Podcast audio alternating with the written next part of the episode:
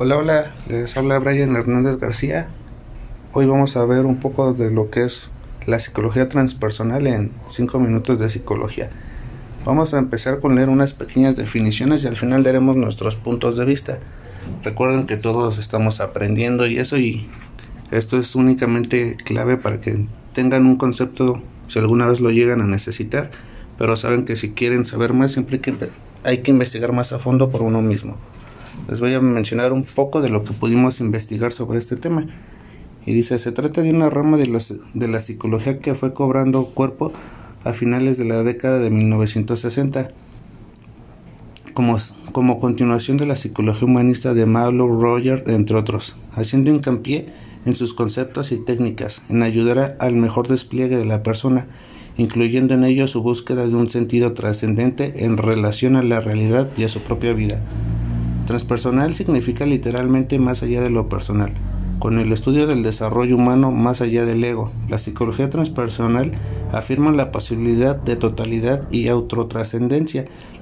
La, trascendencia se explora y manifiesta a través de la experiencia personal. Una visión transpersonal de las relaciones humanas reconoce que existimos impregnados en un tejido de relaciones mutuamente condicionadas entre sí y en el entorno natural. Por esta razón, cualquier intento de mejorar la condición humana debe tomar en cuenta los temas globales, sociales y del entorno. Y obviamente para esto pues, también hay personales, gente preparada y profesional en esta rama de la psicología. Vamos a ver lo que ellos tienen que hacer. El terapeuta les va a ayudar a estudiar e investigar las interacciones, procesos, eventos y experiencias de la psiquis con el sentido de la identidad y establece métodos y aplicaciones terapéuticas para trascender el ego y sanar posibles traumas psicológicos que limitan de forma inconsciente. Pero ¿cómo está basada esta terapia? Bueno, la terapia transpersonal es aquella que permite conectar con nuestra propia identidad esencial, todo aquello que se considera que es un trabajo emocional y personal único, que nos permite alcanzar una salud psíquica y mental óptima. Una de las ramas de esas pues, es la, la compasión, el amor hacia los seres vivos y el desarrollo de la creatividad. Obviamente de esto parten muchos beneficios. Todo esto ayuda a que se produzcan cambios en el interior, lo cual se nota y se ve reflejado en el plano amoroso, profesional y social. Es importante recalcar que el nivel espiritual no se refiere a la religión, se trata de nuestro espíritu y nuestra energía, También existen varios métodos para alcanzar esta liberación personal, entre ellos el conocimiento del cuerpo y el movimiento, escritura de diario, trabajo de respiración, sanación del niño interior, visualización guiada y meditación, terapia de yoga y establecimiento de metas. ¿Qué les pareció?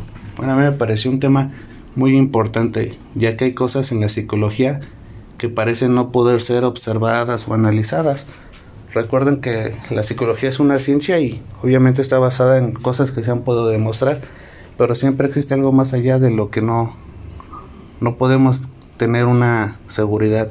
Ya lo dijo Facundo Cabral en alguna pregunta que le hicieron sobre qué pensaba de la vida. Y él mencionó que existió un, un científico que todos conocemos, que es Luis Pasteur, el que creó la pasteurización, y a él le preguntaban, él tenía un hincapié que existía algo que se llamaba el alma, y muchos lo cuestionaron porque le preguntaban que ya habían abierto mil y un cuerpos y que no habían encontrado nada como el alma, que no, que no existía, y él les comentó que cuando se muriera su propia madre abrieran el cuerpo y que trataran de encontrar el amor ella sentía por ellos. Esto me pareció una reflexión sumamente importante ya que hay cosas que jamás vamos a poder palpar, pero simplemente se sienten.